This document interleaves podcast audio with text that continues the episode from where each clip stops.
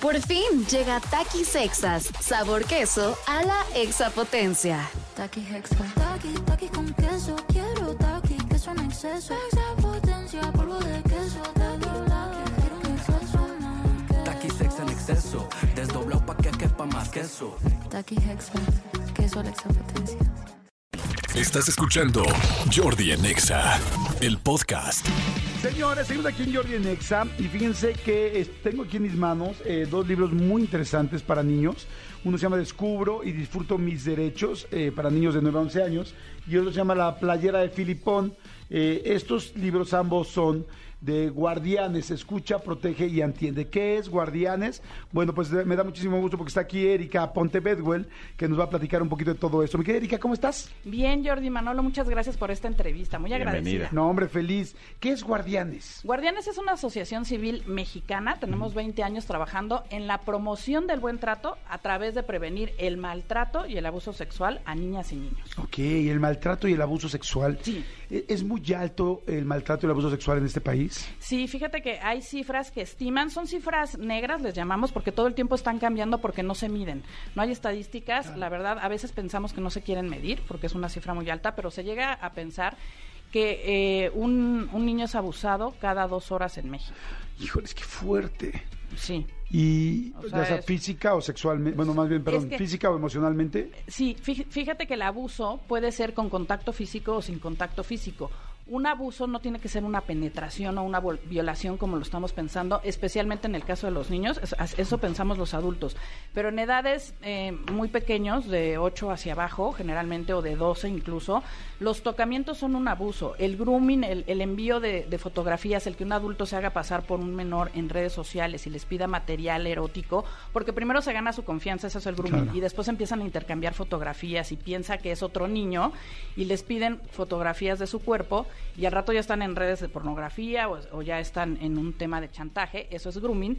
Tiene el mismo impacto que si, te, si tuvieras una violación o que si te tocaran. Incluso en los niños es a través de la seducción y el impacto es más fuerte porque lo que dañan es lo emocional y tú dejas de confiar en la gente y dañan tu autoestima y las eh, consecuencias a largo plazo en tu vida adulta son brutales porque puedes llegar a tener problemas de, salud, ¿no? Anorexia, bulimia, pues eh, problemas para relacionarte, ser una persona sumamente vulnerable, una persona que no sabe decir no, que no sabe poner límites, porque aprendiste que tenías que ser sumiso a decir que sí siempre en este tema que somos obedientes o a ganarte el cariño de la gente, ¿no? Claro. Entonces es muy fuerte el, el impacto emocional. Es, está, es fuertísimo, es un tema súper, súper serio. Yo creo que nada más cuando escuchamos abuso tal o la palabra que alguien toque a uno de tus hijos, a todo mundo se nos pone, se nos eriza la piel. Sin embargo, son cosas que sí suceden y que hay que cuidar, ¿no? Porque de repente, no porque tú cierres los ojos o porque pienses que no hay, no va a pasar. ¿Quiénes son los principales abusadores? Eh, principalmente es el papá o la figura paterna, es el, primer, el primero. Después sigue un tío eh, o el abuelo y después seguirían los hermanos o primos y el, último lugar sería alguien cercano. Generalmente figuras masculinas, figuras femeninas es muy, muy poco el porcentaje, pero sí se llega a dar en casos eh, de, de abuso hacia niños, obviamente. Claro, entonces imagínense nada más lo que acaba de decir Erika, es la mayoría de las personas, las tres primeras personas son personas de tu familia. O sea, estamos cuidando a los niños de, eh, ay no, el robachicos y... Salud. De la gente afuera de nuestra familia, gracias. Eso y, es un y más bien está ya. dentro de tu casa. ¿Quién está dentro de tu casa? ¿Quién está cerca? Eh, el libro que les dije de Descubro y Disfruto mis derechos me encantó porque lo empecé a leer, bueno, a ojear, y, y me gusta mucho porque está muy, evidentemente, muy pedagógico, muy didáctico. Entonces, primero hay una foto de los personajes que son los que te van a llevar en el libro, que son yo soy Isa, yo soy Alexis, y luego un cuadrita para que el niño ponga su foto, yo soy quién, y que escribas tu nombre. Y el contenido está lindísimo porque empieza a decirte, a ver, ¿qué derechos tienes tú? Eh, explicar a los niños los derechos, pero de una manera, pues evidentemente, para niños. ¿no? Tenemos derecho que se deben cumplir para que vivamos y nos desarrollemos plenamente. Este, mi primer derecho a la intimidad, te explica, ¿no? Yo, por ejemplo, le he explicado a mi, a mi hijo de nueve años qué son sus partes privadas, por qué nadie se las puede tocar, tal, pero claro, no soy pedagogo, entonces no sabré necesariamente exactamente cómo explicarle. Luego dice, derecho a vivir en paz y desarrollarnos libremente. Claro, dice, mi maleta para sobrevivir, y entonces tienen que recortar cositas y ponerle aquí, o sea, luego dice, derecho de que niñas y niños seamos primero, derecho a vivir sin violencia, y todo con, pues con dibujos, con juegos, derecho a vivir en un ambiente limpio y sano, derecho a divertirnos y descansar.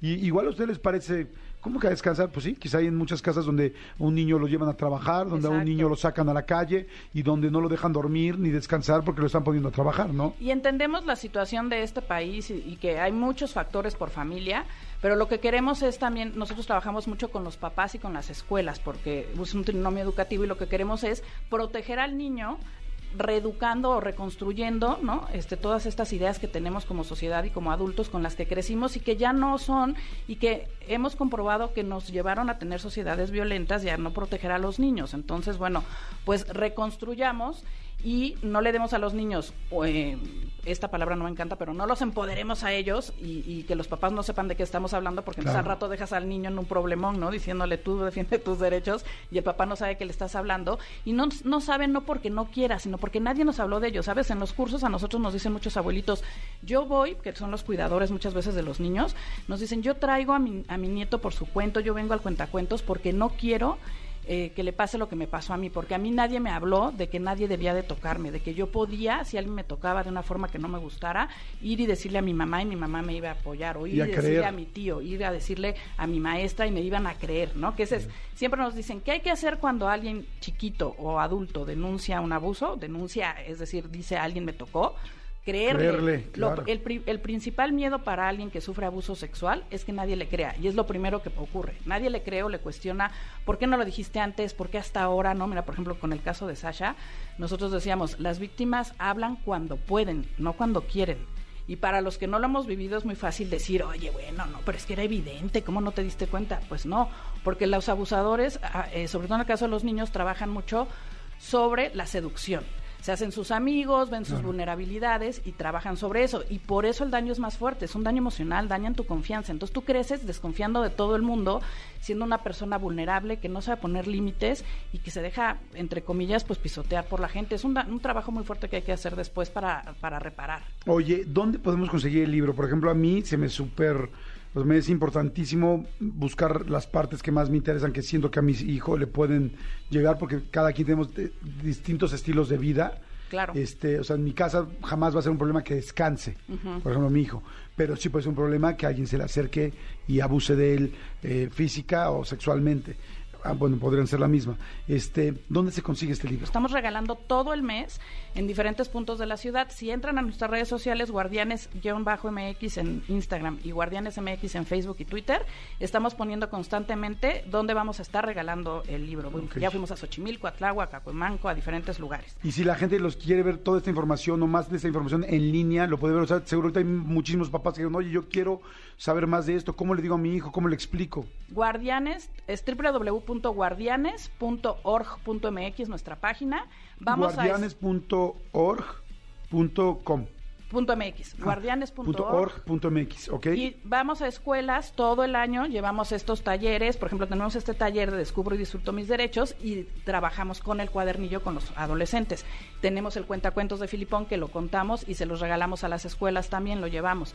Este lo transmitimos en redes sociales también. Incluso si te animas, te invitamos a que lo cuentes. Ya nos acompañó Regina Blandón Ay, y padre, claro. Iván Martínez. Si, al- si en algún momento tienes tiempo, porque es tu agenda, Jordi, y lo quieres contar, te grabamos y lo transmitimos en redes sociales constantemente. Tenemos una versión también en lenguaje de señas mexicana. Ay, qué lindo. Entonces, eh, eh, estamos haciendo constantemente cosas, cursos gratuitos, constantemente para papás, crianza positiva, inteligencia emocional, violencia sexual infantil, muchas cosas. Fantástico. Bueno, pues entonces entren guardianes.org.mx. Ahí está toda la información por si no sabes si van a llegar a la escuela tu hijo o no.